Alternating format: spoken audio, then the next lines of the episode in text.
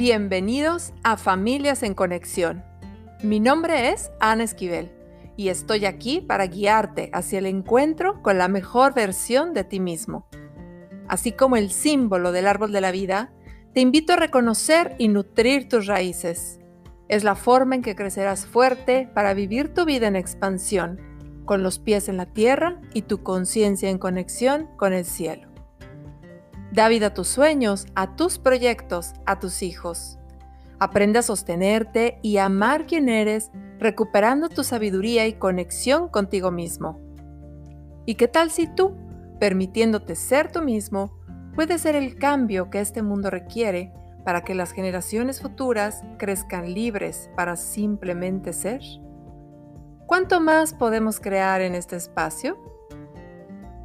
Bienvenidos, esto es Familias en Conexión.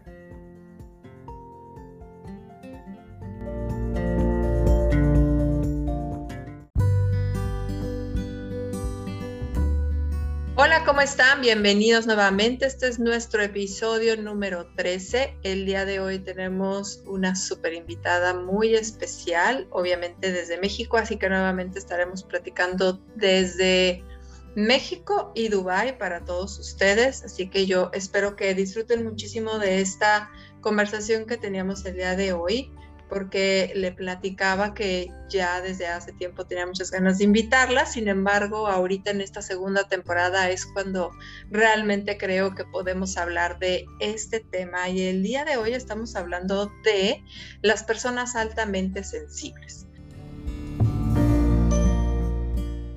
Y bueno, ahorita nos va a platicar mucho más sobre esto nuestra invitada, porque creo que hasta yo me voy a ir descubriendo aquí en todas estas características y quién sabe, quizás hasta tú también y no te habías ni dado cuenta, ¿no? Así que bueno, pues ponte cómodo, ponte cómoda, tómate un cafecito o mientras haces alguna otra actividad, te invito a que te quedes con nosotros, escuchar, porque eh, probablemente si no te identificas tú, seguro, seguro que vas a identificar a alguien de tu familia o alguien muy cercano a ti que tenga estas características y qué mejor saberlo para saber también cómo poderte relacionar mejor, cómo entender, cómo aprender también de ellos. Así que bueno, sin, sin más pormenores, voy a presentar hoy a la psicóloga Berta Parra Bienvenida, Berta. Es un placer tenerte aquí con nosotros. ¿Cómo estás? Muchas gracias, Ana. Eh, estoy muy feliz de estar aquí con ustedes. Me encanta que me inviten a participar en este tipo de programas porque eh, estoy dada a la tarea y a la misión de dar a conocer y de difundir este rasgo de la personalidad tan hermoso y tan controversial como es la alta sensibilidad. Excelente, me encanta, me encanta poder traer este tema porque, como bien dices, ¿no? Creo que se conoce muy poco y bueno, pues ¿quién es Berta? Pues es licenciada en psicología clínica y además con especialidad en, psicoterapia psicoanalítica de niños y adolescentes, eh, maestría en psicoterapia individual y de pareja, fue diplomada en coaching con PNL, máster en psicología general y sanitaria y de investigación psicológica, experta en el maltrato infantil, eh, y también obviamente experta en el manejo de alta sensibilidad, así como también, y por ahí creo que es de donde empezamos a coincidir como facilitadora del método paternidad efectiva, eh, catedrática universitaria, licenciatura y maestría, y bueno, ponente en cursos, congresos, talleres, además de ya una larga trayectoria de 25 años que práctica de psicoterapia privada y también en línea por más de 10 años. Entonces, bueno, es un súper placer tenerte aquí, ¿verdad? Con nosotros. Muchísimas gracias por aceptar mi invitación. Así que bueno, pues tienes eh, muchísimo... Em, background, ¿no? Que todos este, estos eh, estudios, preparación y experiencia que te respaldan. Sin embargo, bueno, cuéntame como un poquito más de ti, así como tu historia, cómo es que llegaste también, porque eh, pues a estos temas, ¿no? De las personas altamente sensibles, eh, porque mm, pues no es la primera vez que, obviamente es la primera vez que yo platico contigo, ¿no? Sobre el tema. sin embargo, em, Berta con muchísima frecuencia está transmitiendo por, distintos medios eh, sobre, sobre esta súper interesante eh, temática, ¿no? Entonces, bueno, cuéntanos así como un poquito de tu historia y cómo has llegado también a enfocarte más en, en este tema. Em, claro que sí, Ana. A ver, mira, yo desde muy pequeña me sentía diferente. Y la verdad es que la mayoría de las veces me sentía diferente, no necesariamente en el buen sentido, ¿no? Siempre me preguntaba el porqué de las cosas y, le daba vueltas a los temas. Y eh, si algo me pasaba, si algo me lastimaba, me preguntaba por qué la gente reaccionaba así o por qué me trataban así o por qué a mí me hería tanto ciertas cosas. Con el paso del tiempo, eh, yo soy una persona que tengo la fortuna de haber descubierto mi vocación a muy temprana edad. Yo a los 12 años ya sabía perfectamente bien qué quería hacer en la vida. Y eso era ayudar a las personas que sufrían a aliviar su sufrimiento. Porque yo veía sufrimiento emocional a mi alrededor, aunque no sabía que se llamaba psicología, psicoterapia, etcétera. Pero fíjate, yo desde la primaria ya le hacía tests a mis amigas sobre cómo se sentían y sobre, ¿te gusta fulanito? Vamos a ver si tú le gustas a él, ¿no? O eh, ¿cómo, ¿cómo, te sientes? A, B o C. Hacía esas cosas es muy chistoso cuando lo recuerdo porque digo, mira, cómo de verdad cuando a uno lo dejan hacer lo que, para lo que nació, eh, desde pequeño lo va mostrando. Eh, pasa el tiempo, descubro que lo que yo quería hacer se llamaba psicología y específicamente psicoterapia, y estaba, eh, mi primera formación fue en niños y adolescentes y me encantaba ver niños y adolescentes, pero siempre sentía que algo me faltaba, ¿no? Entonces, estudié la maestría de pareja, estudié coaching, estudié un montón de cosas, pero fue hasta que fui a una conferencia, a una charla como esta que estamos teniendo tú y yo, hace ya varios años, viviendo en España, eh, sobre alta sensibilidad, que dije, estaba escuchando hablar a la mujer y yo decía, esta mujer me está describiendo, está hablando de mí, de cómo me siento, eh, de cómo percibo el mundo y, de cómo eh, todo lo que sucede alrededor me afecta. O sea, parecía que me había hecho una radiografía y la estaba describiendo. Y así como me estaba describiendo a mí, evidentemente estaba describiendo a un alto porcentaje de la población que acudió a esa conferencia. De estas cosas eh, que yo llamo diosidencias, ¿no? Que la vida te lleva por ahí, como que te va mostrando el caminito y me llevó ahí. A partir de ese momento dije, yo tengo que dar a conocer esto al mundo porque no se conoce mucho. A pesar de que hace ya 30 años que la doctora Elaine Aron y varios de sus colaboradores están investigando sobre el tema, todavía hoy día, la inmensa mayoría de las personas a las que tú les dices, oye, ¿tú sabes lo que es una persona altamente sensible? No, no entiende lo que es, no sabe lo que es. Entonces, al descubrirme yo como una persona altamente sensible, eh, como que acabé de encajar la pieza de rompecabezas que me faltaba y dije, ya, o sea, esto era lo que me hacía falta combinar la psicoterapia con las personas altamente sensibles y ayudarlos a que puedan adaptarse al mundo de la mejor manera y eh, potenciar todas esas habilidades que tienen de nacimiento. Porque si no se conocen y si no gestionan bien su alta sensibilidad, estas eh, habilidades o estos dones que tienen no salen al mundo y no los pueden entregar y son personas que sufren mucho cuando no hay una gestión adecuada de la alta sensibilidad. Este es más o menos así el, cómo fui llegando ahí, ¿no? Obviamente me preparé, este, me leí todo lo que había de alta sensibilidad, estoy haciendo la certificación, eh, hay una certificación con la doctora Elaine Aron, que es específicamente con ella, tienes que hacer eh, una serie de cosas, mandarlas y ya te certificas, ¿no? Estoy en ese proceso. Y bueno, pero independientemente de eso, pues a partir de ese momento he dedicado mi vida a consagrarme a la alta sensibilidad. Excelente. Una manera muy, muy práctica, ¿no? De irte conociendo a ti misma, identificarte, ¿no? Como bien dices, en, eh, también como parte de, de, las personas altamente sensibles. Em, y yo creo que hay, como bien dices, que casi no se, no se conoce este término. Eh, sin embargo, cuando se escucha el altamente sensible o es que es muy sensible, casi que siente, eh, se cree que es una persona que se rompe por cualquier cosa, ¿no? Sobre todo emocionalmente. Entonces, creo que ya con todo lo que tú nos estás platicando, creo que va mucho más allá de eso. Entonces, ¿qué tal que nos cuentas un poco de esas características que tienen eh, e, este, las personas altamente sensibles y también cuáles son las siglas, este, eh, cómo, se, cómo se identifican, ¿no? Eh, sí. decías que tienen, es un 20% de la población que, que es considerada con alta sensibilidad. Así es. Un 20% de la humanidad es altamente sensible. Eso es un montón. Muchísimo. ¿Y sabes qué? No nos conocen en ningún lado. Un día estaba pensando, a ver, hay el 20%, del mundo, es, es, una cifra importante. Es decir, si tú vas a una tienda y te dicen, te ofrezco esto con el 5% de descuento, dices, no, ¿no? Pero si te ofrecen un 20% de descuento, como que ya la piensas, ya Suena interesante. ya suena interesante la oferta. Entonces dije, ¿cómo es posible que no hayamos hecho ruido? Voy a investigar qué porcentaje de la población pertenece a la comunidad LGBTTQ, ¿no? Y voy descubriendo que es el 20%. Wow. Pero la diferencia es que ellos sí hacen ruido. es decir, ellos dicen, oye, aquí estamos. ¿No?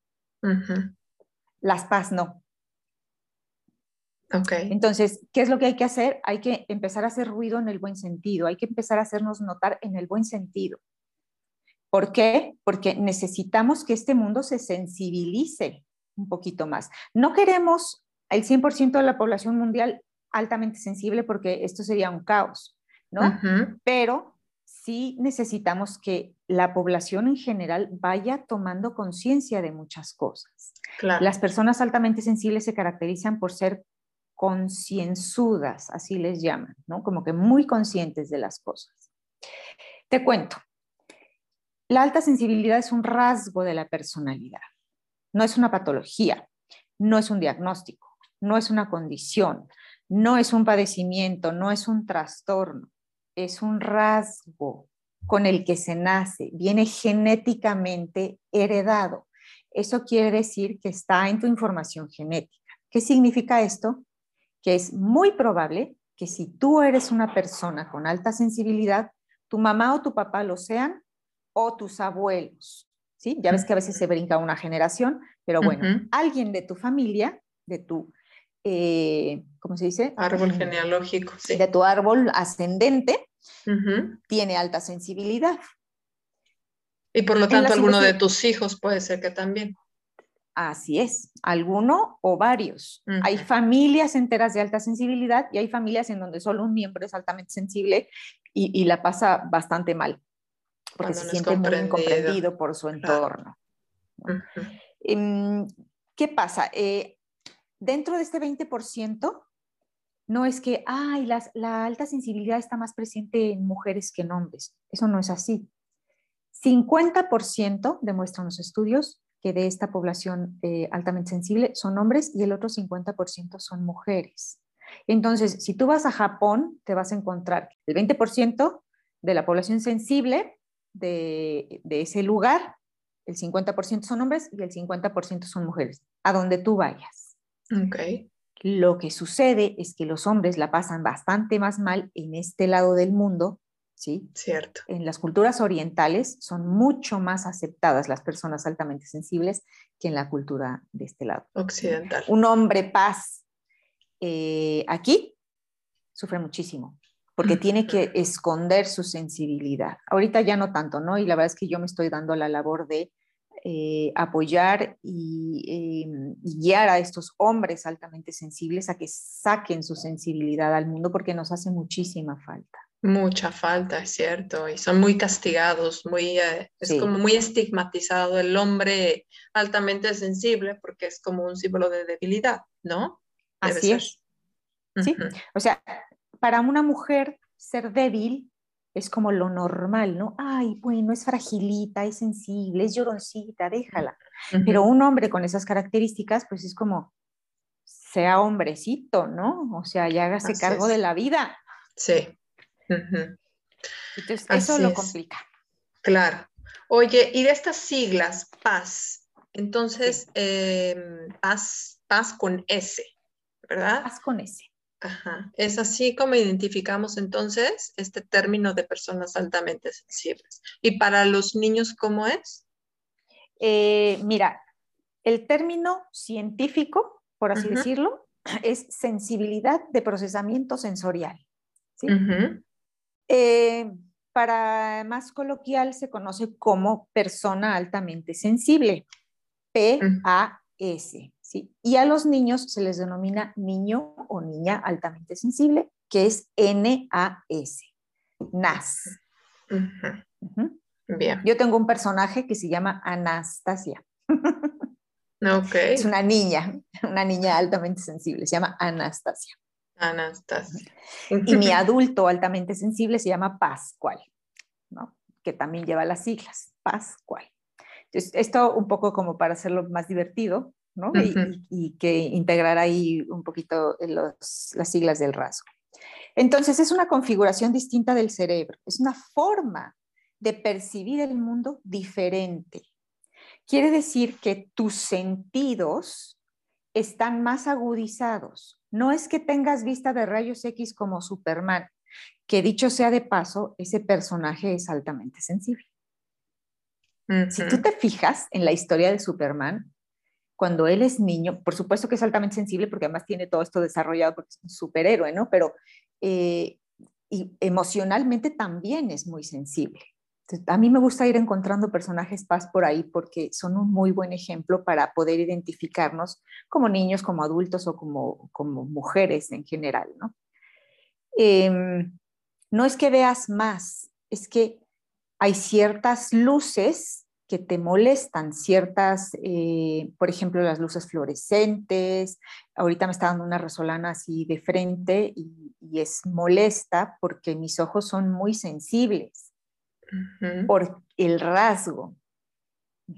Hay gente que tú te vas a encontrar que sale a la resolana y no le molesta, eh, o, o, entra a estos lugares donde que hay en todos lados, ¿no? Que es un cuarto oscuro lleno de maquinitas que están emitiendo sonidos y, luces fluorescentes y, hay mucho, como los casinos.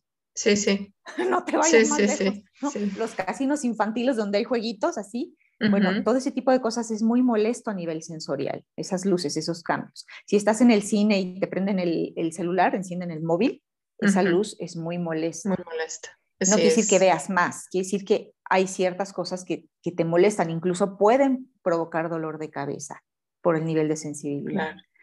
y así con todos los sentidos. O sea, el estímulo es, es, eh, es demasiado y entonces estas personas aparentemente eh, son como inadaptadas, ¿no? Al entorno, pero que en realidad está siendo, exacto, podría parecer, pero que en realidad lo único que están necesitando es simplemente de, que también podamos, eh, pues, mm, como entender, ¿no? Por eso creo que es como muy importante poder conocer, no sé si por ahí eh, de las personas que nos están escuchando, eh, probablemente ya identificaron, ya se identificaron a sí mismas o probablemente ya identificaron a alguien, ¿no? Que conozcan o incluso, es que yo, yo me identifico mucho también, ¿no? Con toda esta parte. Yo a veces, eh, uno de mis cuentos favoritos es el de la princesa y el guisante, ¿no? Esta princesa que, que para ver para ver si era princesa, le pusieron toda una torre de colchones cuando llegó a dormir al, palacio, em, en donde estaba el príncipe, eh, con un guisante hasta abajo, lo puso la mamá del príncipe a ver si, a ver si sí era princesa, ¿no?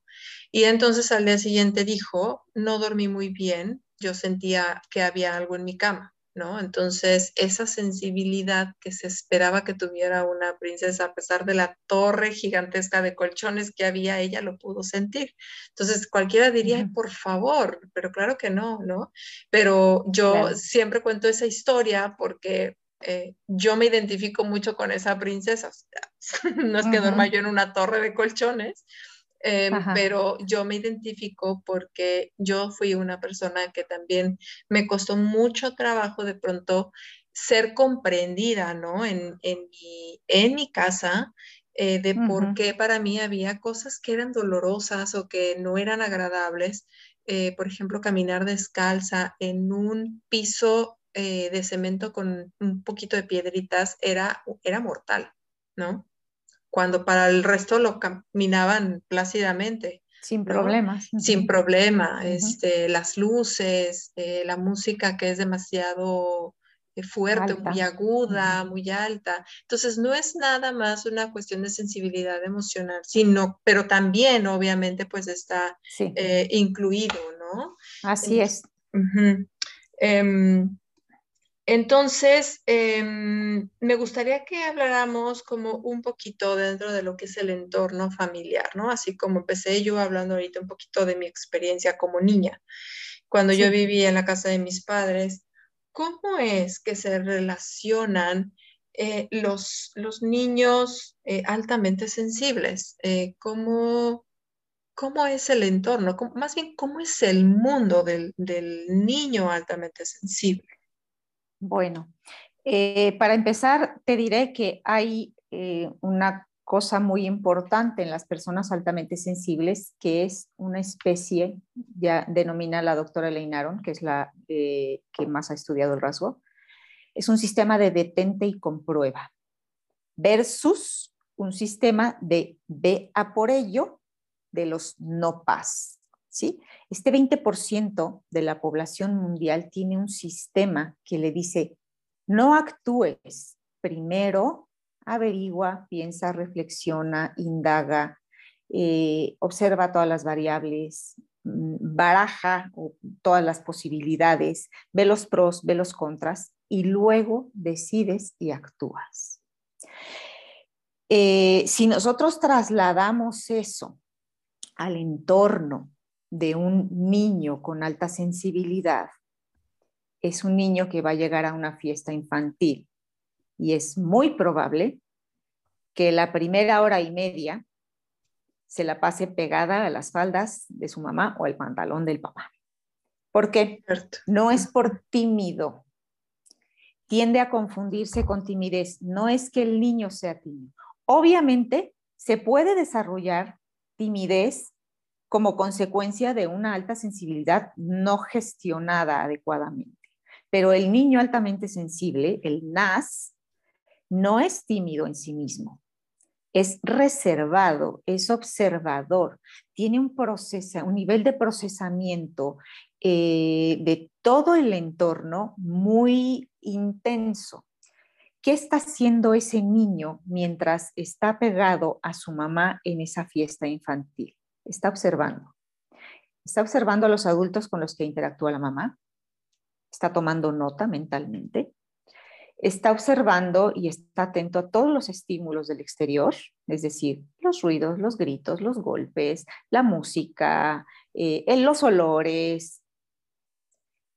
Está viendo, eh, ubicando eh, cada grupo de niños, cómo está jugando, cómo se están relacionando, para ver en dónde encaja él o ella. ¿Sí? Es muy probable que no se vaya con los que están jugando a empujarse porque el contacto físico eh, no es que no les guste, es que les cuesta trabajo porque además cualquier cosa los lastima.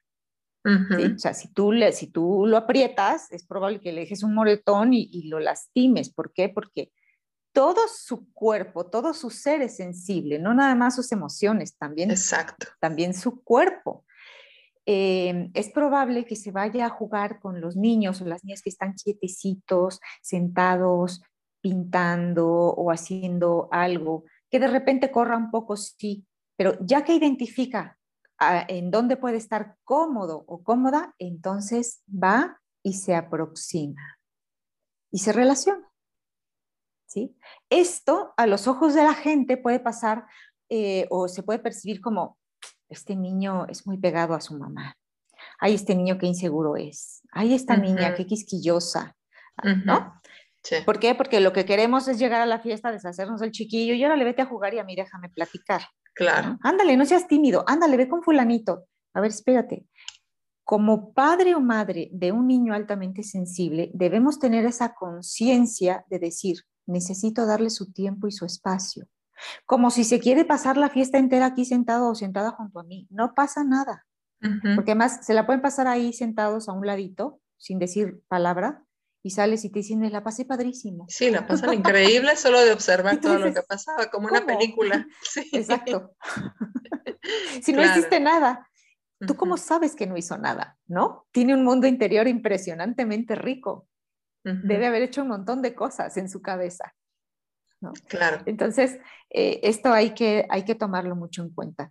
Y es que estamos acostumbrados a la, a la otra, al otro porcentaje, al 80%, que es no paz, que tienen este sistema de vea por ello, ¿no? Es, que es, llega a la fiesta el niño y como caballo desbocado se va corriendo hacia donde están los otros, ni dice adiós a la mamá, no le dice nada, ni ahorita vengo, va, juega. Y es como, primero hago y después aprendo. Ese es el sistema de los otros. El sistema del paz es, primero aprendo, y luego aplico. Aquí te vas a encontrar a los sabios de la tribu, a los consejeros, eh, a las personas que, que son muy analíticas y en un entorno laboral, por ejemplo, eh, esto es muy positivo porque son los que se fijan en cada detalle. Yo me acuerdo hace, cuando empezaba mis pininos en psicoterapia, estaba en una asociación eh, y yo empecé haciendo pruebas psicométricas. O sea, el primer año, mi primer año de trabajo fue hacer diagnósticos, porque todavía no podía dar, hacer psicoterapia, ¿no? Me estaba formando apenas, terminando la carrera y formándome como terapeuta. Y entonces una de las doctoras, que fue como mi mentora, fue mi madre de profesión, le digo yo, me decía, a ver, dale esto a Berta para que lo revise, porque ella siempre encuentra el error. Pero además lo decía, o sea, un poco como dáselo porque ella va a encontrar el error, pero también como, o sea, esta nomás está buscando el pelo en la sopa, ¿sabes? Entonces me hacía sentir mal porque yo decía, ay, qué fea soy. O sea, pareciera que solo estoy buscando dónde está el error. El error. Pero cuando en realidad lo que pasaba es que mi sistema me ayuda a detectar en dónde están pues, las faltas de ortografía, los errores eh, de redacción y ese tipo de cosas. Y pues, ¿qué quieres? Así soy, yo no pedí ser así.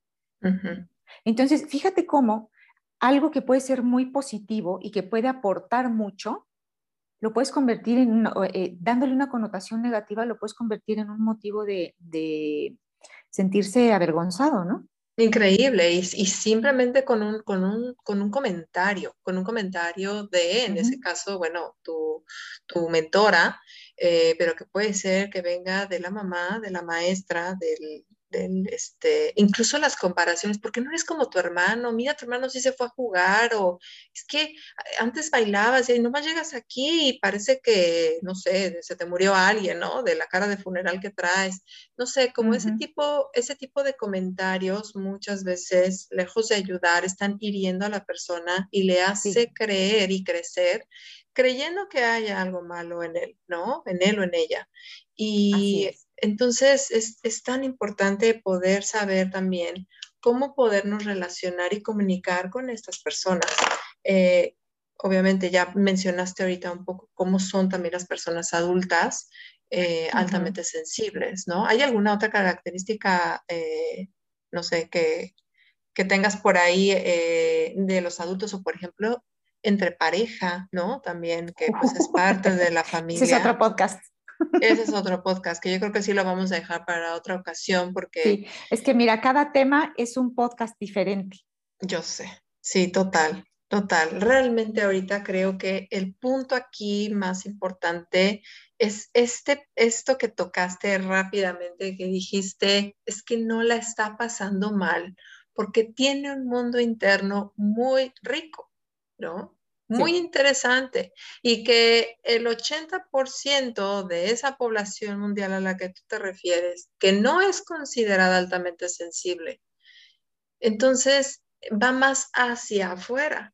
Y lo que estamos buscando es que hoy, en el mundo de hoy, empecemos a encontrar herramientas que nos lleven hacia adentro, hacia el conocimiento de nosotros mismos. Entonces, quizás, ¿no? Personas como tú, como yo, que bueno, ya estoy también aprendiendo a identificarme como, como eh, persona altamente sensible, ¿no? Y también, bueno, este, aquí algunos miembros de mi familia también. Em, pero que esto al final nos da las herramientas cuando aprendes a usarlas para poderlas llevar al mundo, para es como como ser esa guía desde distintas perspectivas para ir hacia adentro, ¿no? Eh, para encontrar ese mundo. ¿Cómo es ese mundo? O sea, ¿cómo, no sé si tengas algo así que compartir de cómo es el mundo de los paz eh, que, se considera, eh, digamos, tan especial, tan rico y que a veces es tan desconocido, ¿no? Para el resto del, del mundo. bueno, mira, quiero decirte que eh, para que tú puedas identificar a una persona como altamente sensible, necesita cumplir cuatro requisitos básicos. Es decir, la alta sensibilidad se basa en cuatro pilares fundamentales. Se necesitan tener los cuatro para ser considerado persona altamente sensible. Si no, puede ser, serías considerado una no paz, pero con una sensibilidad a lo mejor media, ¿no? o sea, dentro de ese, eh, de esa, 60% que es sensibilidad media a, baja y el otro 20% que es baja sensibilidad. Entonces, son cuatro pilares. El primero es un eh, procesamiento profundo de la información. ¿Qué quiere decir? Todo lo que llega a través de los sentidos es procesado de una manera muy profunda y muy exhaustiva. Incluso los pueden conocer como rumiantes, ¿no? Son personas que le dan vueltas al mismo tema, al derecho, al revés, por arriba, por abajo, eh, diagonal, grado 9, grado 90. Y entonces pueden pasar horas, días, semanas, incluso años rumiando el mismo tema. ¿Sí? porque están exhaustivamente analizándolo todo, el por qué y cuándo. Entonces, esto ya sabes, todo es con luces y sombras. Puede ser una persona altamente reflexiva que esté eh, haciendo un análisis maravilloso del tema que me quieras decir, pero luego pueden ser personas que encuentren muy difícil concluir una tarea porque nada les parece suficiente. Nunca está terminado un trabajo. ¿Por qué? Porque siempre hay más que analizarlo, siempre, siempre podemos ir más profundo, más profundo. en el tema. Em, pueden ser personas que tengan dificultades para tomar decisiones, porque toman en cuenta todos y cada uno de los aspectos a, considerar. imagínate un paz, una paz comprando casa. Mm. ¿En dónde va a ser? O sea, la localización geográfica, la configuración del lugar, la orientación de la casa, el tamaño de las recámaras, si entra o no la luz, si entra o no el ruido, si tiene su espacio verde. O sea, cuando a lo mejor una persona que no es altamente sensible ve, entra, dice, ah, está bonita, sí, bueno, la compro.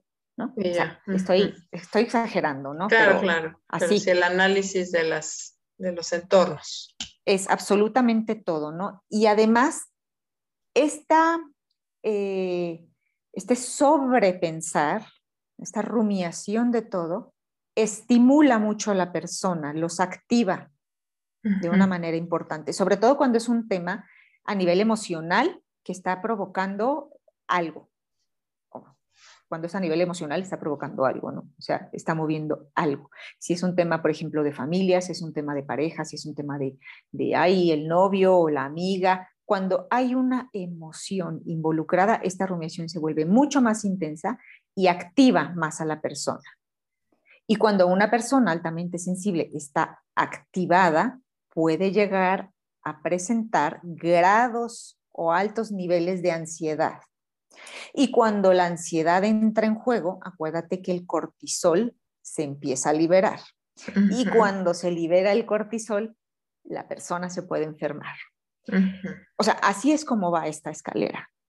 ¿Qué podemos hacer? Aprender a controlar o a gestionar esta rumiación excesiva, porque si no, lo que puede llegar a suceder es que una paz puede vivir con los niveles de ansiedad, o sea, topando en los niveles de ansiedad y entonces enferma.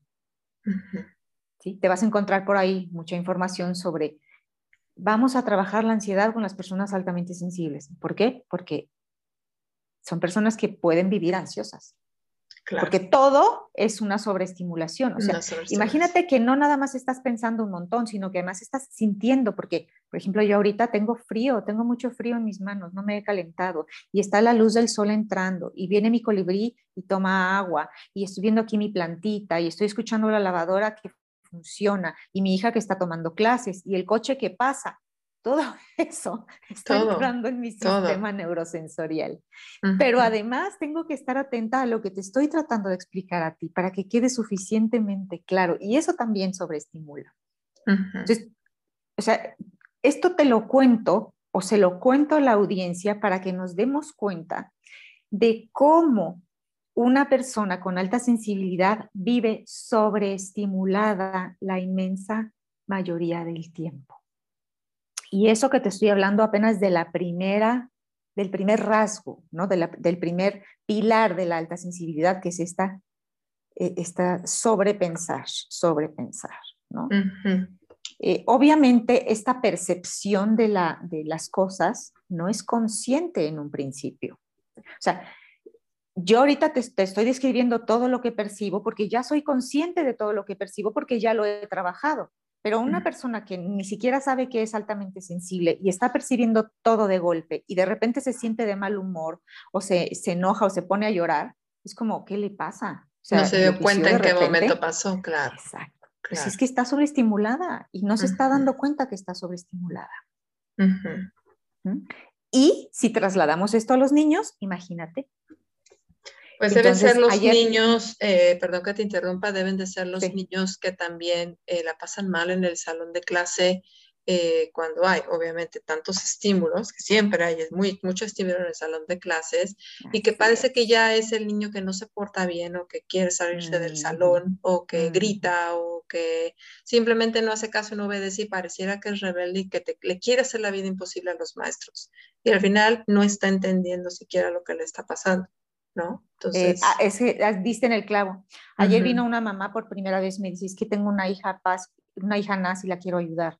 Dime qué es lo que te preocupa. Todo esto que tú acabas de decir, ¿no? O sea, eh, son confundidos con niños con TDA, son confundidos con niños con Asperger, son confundidos con niños con trastorno de, integración sensorial, con niños con trastorno eh, de este posicionista desafiante. ¿Por qué? Porque se comportan tal como acabas de describir. Cuando, cuando un niño está sobreestimulado, lo primero que hace es un berrinche. Entonces son niños que dices, este niño qué berrinchudo es, yo pensé que se le iba a quitar con el paso del tiempo y no se le quita, ¿no? Porque no ha aprendido a gestionar su sensibilidad, porque no te has dado cuenta que vive sobreestimulado. Exacto. Y, que todo el tiempo estamos siendo estimulados, todo el tiempo, todo el tiempo. Tú vete a un centro comercial, ve al centro, al centro del país que me digas, a mediodía un domingo. Es una locura. Es una locura. Una locura. Sí, sí, sí.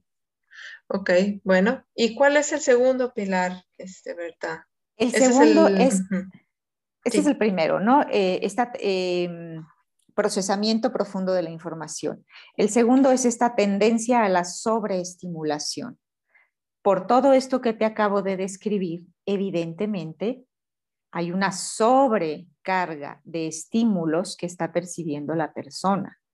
Porque además toma en cuenta que, como te lo dije al principio, es, no solo es lo, de, lo que viene de afuera, también es lo que viene de adentro de mí, como este pensamiento profundo que te acabo de describir, como esta sensación de hambre o de frío o de sueño. Cuando una persona con alta sensibilidad no descansa las horas que necesita, se levanta sobreestimulada ya. ¿Por qué? porque no alcanzó a liberar la tensión del día anterior, el sobreestímulo o la sobrecarga del día anterior. No obstante, ya está empezando un nuevo día que también lo va a sobreestimular. Dicho sea de paso, las personas con alta sensibilidad, a ver si te identificas con esto, necesitamos dormir más. Paradójicamente, necesitamos dormir más y tenemos más dificultades para conciliar el sueño y para descansar. Estamos muy estimulados. Debido a lo mismo. ¿sí? Un niño, volviendo a los niños, cuando va a una fiesta como la que te acabo de describir, si es un niño con alta sensibilidad, va a llegar a su casa y va a estar así en la noche. ¿no? Sí, sí, porque, sí, o sea, sobreestimulado con el ojo pelón de que no se puede dormir, porque trae una sobrecarga de estímulos que tiene que soltar antes de dormirse para poder, o sea, hay que aprender a soltar el día para poder conciliar el sueño y descansar y tener un sueño reparador. Si no, esto no sucede y te levantas sobreestimulado. Oye, ¿y hay alguna técnica o algo eh, que se puede hacer para ayudarlos a, a, descargar ese sobreestímulo?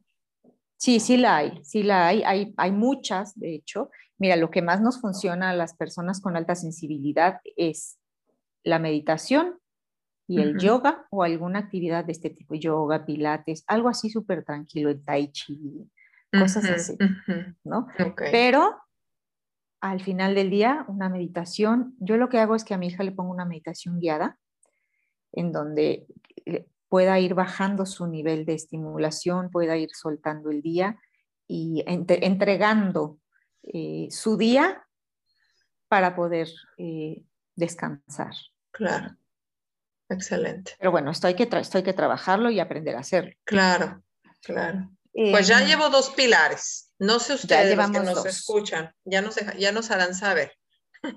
¿Cuál, es el, ¿Cuál es el tercero, verdad? El tercer pilar. Mira, antes de pasar al tercero, te quiero decir algo súper importante.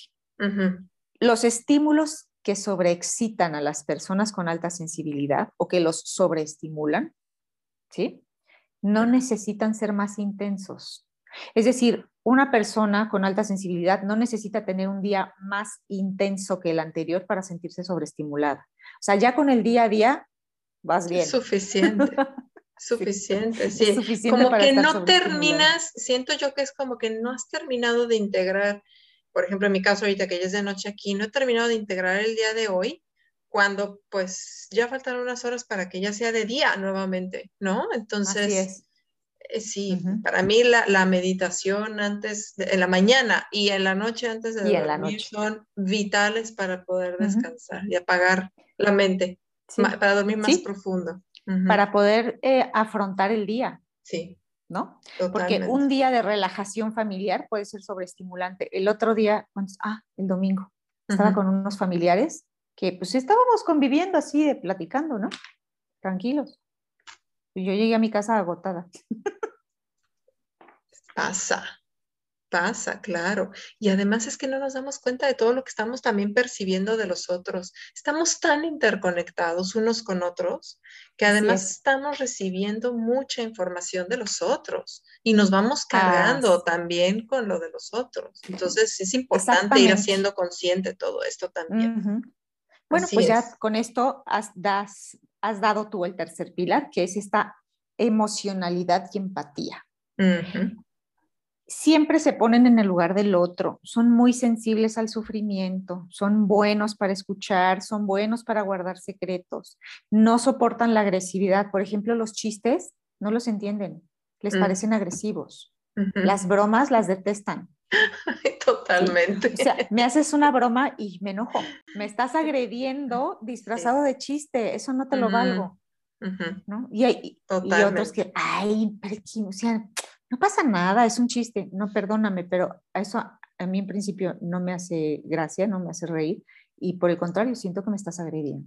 Así Porque seamos honestos, la inmensa mayoría de las bromas son agresivas. Son agresivas. Totalmente. Y hay chistes que es como, pues no, no le veo la gracia. Totalmente. hay unos que sí, que son muy chistosos, pero si, si no llevan una connotación agresiva o de con una carga, por ejemplo, machista. Sí, o, faltas de respeto. racista, de falta de respeto. A mí esos chistes de que hacen entre de la pareja y cosas nada ¿eh? nada a mí algo que también me, me, disgusta mucho digo como por mencionar algo ahorita es reírse de videos de niños llorando, haciendo berrinche, eh, que de verdad le están pasando muy mal y que parece gracioso ante los ojos del adulto o de quien lo está viendo, se me hace de tan mal gusto y de poca sensibilidad. ¿no? Súper denigrante, oye, estás humillando al niño y, encima vas y lo, y lo subes para que se haga viral. Y lo haces viral. No, es, es terrible, terrible, no tiene nada de gracioso. o de viejitas cayéndose, o sea, es que eso me parece atroz. Atroz. Así es. Bueno. somos un 20% que estamos levantando la voz aquí. Eh, no soportan la agresividad y em, obviamente las mentiras tenemos una especie de radar para detectar mentiras. Si tú me dices una mentira, yo me voy a dar cuenta, aunque me haga la que te creí. Sí, sí. ¿Sí? O sea, tú juegas a que me mientes y yo juego a que te creo, pero en ah, realidad me estoy dando cuenta que me estás mintiendo. Totalmente. Y si tú me mientes, vas a perder credibilidad conmigo. Total. O sea, estoy hablando en la voz de una persona altamente sensible. Cuando tú le mientes a una persona con alta sensibilidad, pierdes credibilidad con esa persona. Esto no quiere decir que eh, las, las paz son santas o santos, ¿no? Ay, somos tan bonitos, porque luego por ahí te vas a encontrar gente que va pregonando que las paz somos seres iluminados y divinos.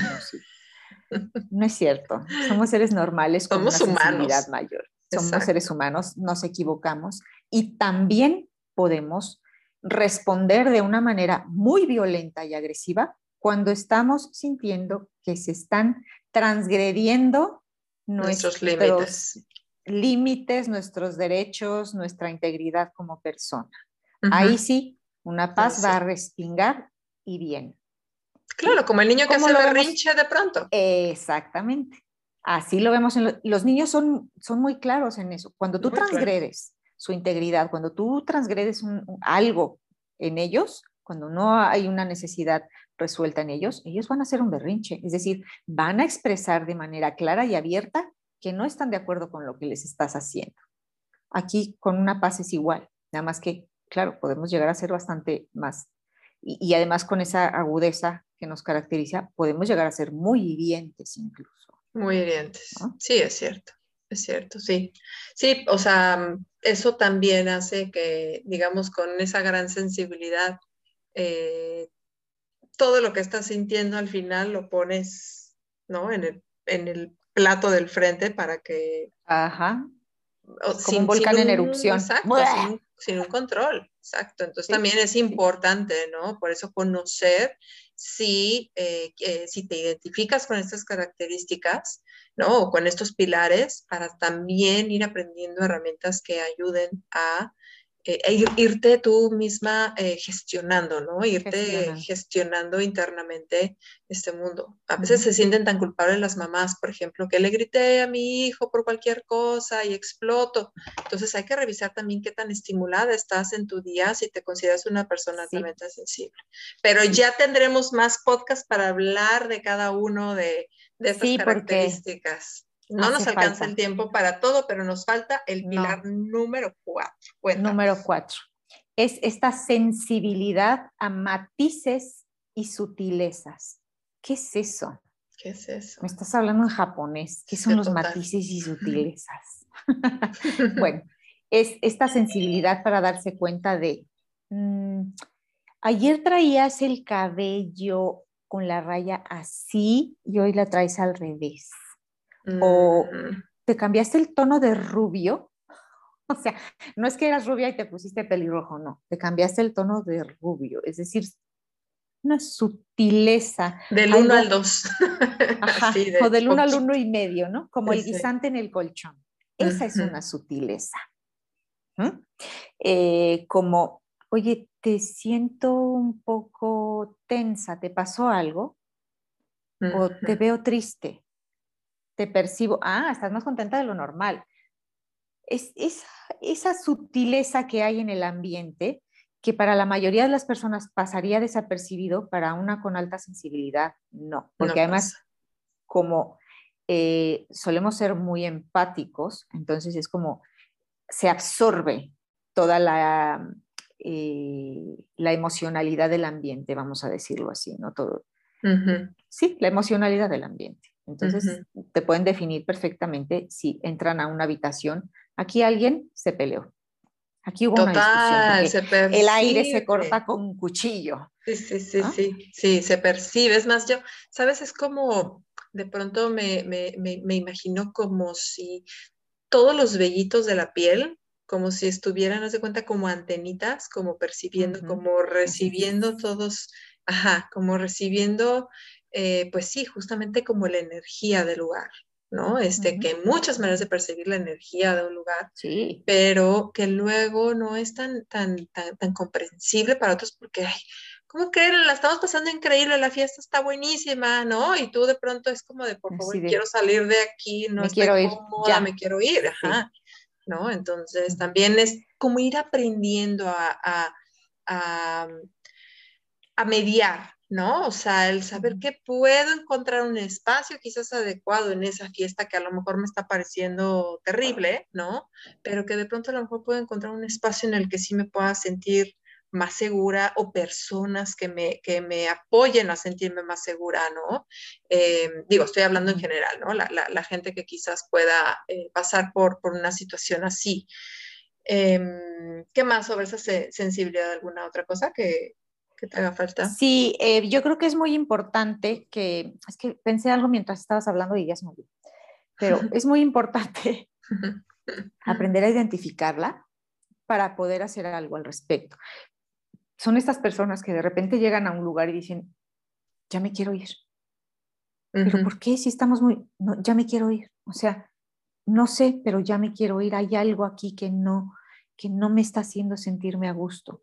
Entonces, si tú percibes eso, si tú te sientes así, haz algo al respecto. si te tienes que quedar ahí, como tú bien acabas de decir, bueno, pues eh, te anclas con alguien, te haces acompañar de alguien, te buscas un espacio seguro para poder pasar el resto del tiempo. Pero si te puedes ir, vete, no pasa nada, ¿eh? Claro.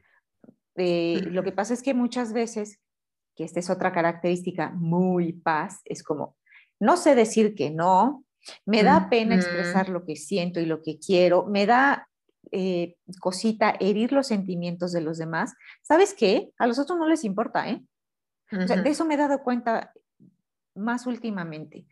Uno está cuidando mucho las palabras que va a utilizar para no herir y para no lastimar al otro, cuando el otro, que pertenece al otro 80% de la población que es no paz, no le importa. No. no importa, A ti. Pero eres tan empático, claro, porque eres tan empático que estás también creyendo que cómo vas a dañar sus emociones, sus sentimientos porque tú te vas, ¿no? Entonces te sacrificas a ti mismo por quedarte en un lugar, por hacer algo que no querías hacer. Y esto es bien importante que incluso como papás eh, lo sepamos eh, manejar también con nuestros hijos, eh, si, si identifican a alguno de sus hijos como una persona altamente sensible, que puedan también enseñarlos a que está bien decir que no. Y no solamente allá afuera, que nos digan que no y que nos digan que ya se quieren ir y que aprendamos también a respetarles eso. Yo no sé, ahorita pensando en las fiestas, yo no sé si a ti te llegó a pasar, pero era típico, ¿no? Yo recuerdo de niña que me llegó a pasar en una fiesta hasta altas horas de la noche y que ya terminabas juntando las sillas del lugar para acostarte ahí y dormirte en lo que tus papás terminaban de pasársela bien. ¿no? Seguramente sigue pasando, es algo que, hemos eh, evitado obviamente aquí en casa, pero que a lo mejor en algún momento se llegó a dar, pero creo que también el respeto, ¿no? A, los, a los niños que son altamente sensibles en la música, en los ambientes de adultos, en lo que están viendo en la televisión, en lo que están viendo en los videos, en los videojuegos, en todo esto, o sea, toda esta sobreestimulación, más además lo del día a día, ¿no? Escuela, la mamá que no para de hablar y de dar instrucciones en la casa, eh, bueno, tantas cosas, como dices ahorita, el camión que pasó e hizo ruido, la campanita que se escuchó, el pajarito que cantó, este, el vaso que se rompió, o sea, es tanto, tanto lo que está ocurriendo en nuestro día que no todo lo tenemos consciente. Entonces, que, que es muy importante ir aprendiendo a identificarnos primero. Eh, y si no nos identificamos, identificar a quién sí. Porque yo creo, no sé tú, Berta, pero yo creo que sí, por lo menos un miembro de la familia em, en la mayoría de las, de, las casas debe tener ¿no? este, este grado de, alta sensibilidad eh, y pues que hay que aprender, ¿no? También a, a, saberlo llevar. Mira, no creo que en cada familia haya una persona altamente sensible, porque al ser un rasgo heredado, eh, pues eso convertiría al mundo entero en altamente sensible. Pero, o sea, lo que sí he visto son, sí, lo que sí he visto son familias enteras de altamente sensibles y familias enteras de no paz, ¿no? Y familias donde están combinados. Yo te hablo de mi experiencia. Yo vengo de una familia paz-repaz, mm. de línea materna. ¿sí? Pero mi papá es no paz, no paz, o sea, es no paz tirándole a piedrita, que digo yo. O sea, sí tiene su grado de sensibilidad y todo, pero es, como le puede pasar un camión por encima y no lo altera, no se inmuta, no pasa nada. Y a veces digo, ay, qué envidia ser así. Cuando tú no te sientes comprendido como paz en el mundo, cuando sientes que no puedes gestionar esa alta sensibilidad, empiezas a renegar de ella. Esto es muy importante. Por eso eh, hay que reconocer y, en familias donde existe más de un miembro o con un miembro que sea altamente sensible, pues ya se deben tener ciertas consideraciones. ¿eh? O sea, no es que el mundo gire en torno al paz, consideraciones, como esto que acabas de decir. Tenemos dos hijas o dos hijos, uno es altamente sensible y el otro no. Bueno, pues el que no tolera tanto las fiestas, pues me, me lo llevo yo antes y te quedas tú con el otro. A mí eso no me pasaba de juntar las sillas porque mi mamá es súper mega paz, entonces, claro, tampoco aguantaba mucho en las fiestas, ¿no? Con lo que nos íbamos temprano y eso estaba bien. Pero ahí, porque había esta parte donde, a pesar de que te digo que mi papá es no paz, no paz, pero te cedía en ese sentido. ¿no? De decir, ok, me la estoy pasando muy bien, quisiera quedarme otro rato, pero si tú ya no estás a gusto, vámonos y nos vamos a la hora que tú quieras. Y entonces nos, momentos muy puntuales que sí se fueron así a una super mega fiesta, y, pero donde mi mamá también estaba bien, estaba contenta, estaba eh, queriendo seguir ahí, y entonces fue respetada. Sí, que mi mamá también era paz, entonces, pues sí, era cuando ella se la estaba pasando bien. Exacto. Pero aquí eh, de lo que estamos hablando es el respeto y el tener presente todo el tiempo que tenemos una persona que es más sensible que el resto. Mira, te voy a hacer la analogía o la comparación con la diabetes.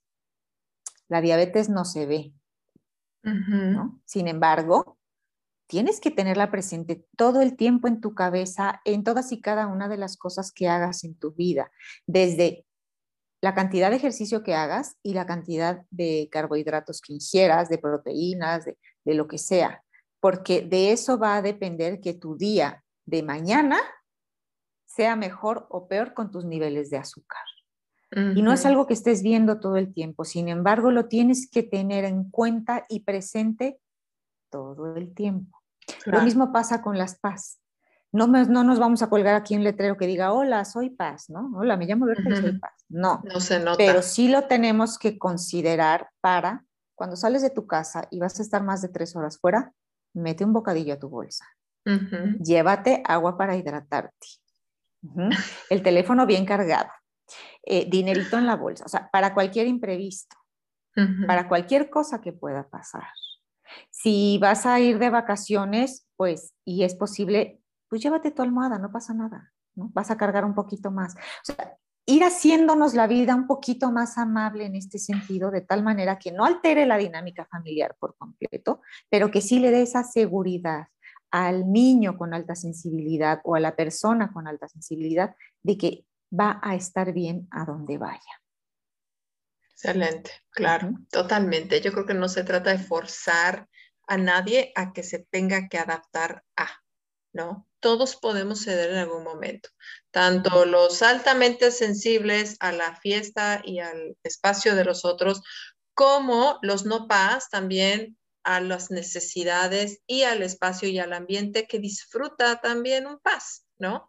Y podemos aprender unos de otros y aprender a interactuar y aprender a estar juntos, eh, no solamente como familia, sino hasta como colegas, como... Eh, eh, no sé, estudiantes, como sociedad, simplemente porque al final es como podemos aprender unos de otros y que la contribución de cada uno es, es sumamente importante, ¿no? Entonces, hoy por hoy, por eso estamos aquí eh, en este micrófono hablando sobre esto, porque eh, pues al final estamos también conociendo nuestro mundo interior para poder también eh, mostrar que todos y cada uno de nosotros tenemos un mundo interior maravilloso, que unos lo han conocido más que otros, sí, es cierto, pero la invitación siempre está abierta a que te eches un clavado hacia adentro, porque te vas a encontrar cosas maravillosas dentro de ti. Así que... Berta, te agradezco muchísimo por, por este espacio que, que, has venido aquí con nosotros en este podcast. No sé si para cerrar tengas algún otro mensajito o algo que quieras compartir o ya estamos cerrando. El mensaje es, no reniegues de tu sensibilidad. Si tú naciste altamente sensible es porque tienes una aportación que hacer al mundo. Ojo, no estoy diciendo que las nopas no hagan aportaciones al mundo, ¿eh? porque luego la tendencia es esta, ay, sí, o sea, te crees la gran cosa porque eres, no, todos venimos a aportar algo al mundo, pero las personas con alta sensibilidad tienen eso, la sensibilidad que aporta al mundo la belleza, el arte, las letras. Eh, te vas a encontrar personas con alta sensibilidad en el mundo de las artes por montón. Entonces, eh, aprende a gestionar tu sensibilidad. Si estás encontrando dificultades, acude con un experto que sea paz, por favor, porque si no, difícilmente te va a entender. Y no porque no tengan capacidad de empatía o de comprensión, porque simplemente no perciben el mundo de la misma manera y esto eh, hace muy difícil comprender cómo para mí un pinchazo de una aguja para medirme el azúcar eh, me puede doler infinitamente cuando a una persona que no es altamente sensible se puede hacer 14 piquetes en el mismo dedo y no le pasa nada, ¿no? O sea, no, no le importa. Entonces, eh, si estás encontrando esta dificultad para gestionar tu alta sensibilidad, pide ayuda. Únete a un grupo, eh, lee, infórmate, aprende a gestionar tu rasgo y tenlo presente en todos los aspectos de tu vida. Excelente. Para que puedas sacar lo mejor de ti y entregárselo al mundo. Así es, que no se quede solo dentro de ti, que hay mucho también que ofrecer. Qué lindo, Berta. Muchas gracias. Pues ya saben, aquí está Berta y vamos a dejar todos sus datos también aquí en la descripción y también en las redes sociales, también para que te puedan contactar y, la gente te conozca más de lo que haces. Y bueno, pues, ¿qué más? Una experta bien, así como tú lo dices, ¿no? Que es paz y que seguramente te va a entender y te va a poder acompañar. Te agradezco muchísimo, Berta, de verdad que hayas estado aquí y por supuesto que estarás invitada nuevamente en otra ocasión para seguir hablando de, de este tema. Ahora sí, nos vamos a ir que parte por parte, ¿no? Hablando de los niños, hablando de las en pareja y hablando de los hombres, hablando de las mujeres y bueno, de tantas, tantas. Del trabajo y de... Trabajo. Sí, maravilloso. Te agradezco mucho, Berta, y pues nos vemos en la próxima. Muchas gracias a ti por la invitación. Estuve encantada de estar aquí y por supuesto que el número de veces que me invites vendré. Gracias, muchas gracias. gracias. Nos vemos. Chao, bye. Chao.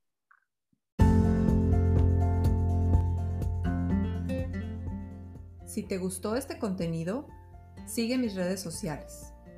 En Facebook como Familias en Conexión. En Instagram como The Roots of Parenting. Si estás interesado en alguno de nuestros talleres, cursos o sesiones particulares, manda un mensaje privado en nuestras redes. Yo soy Jan Esquivel y esto es Familias en Conexión.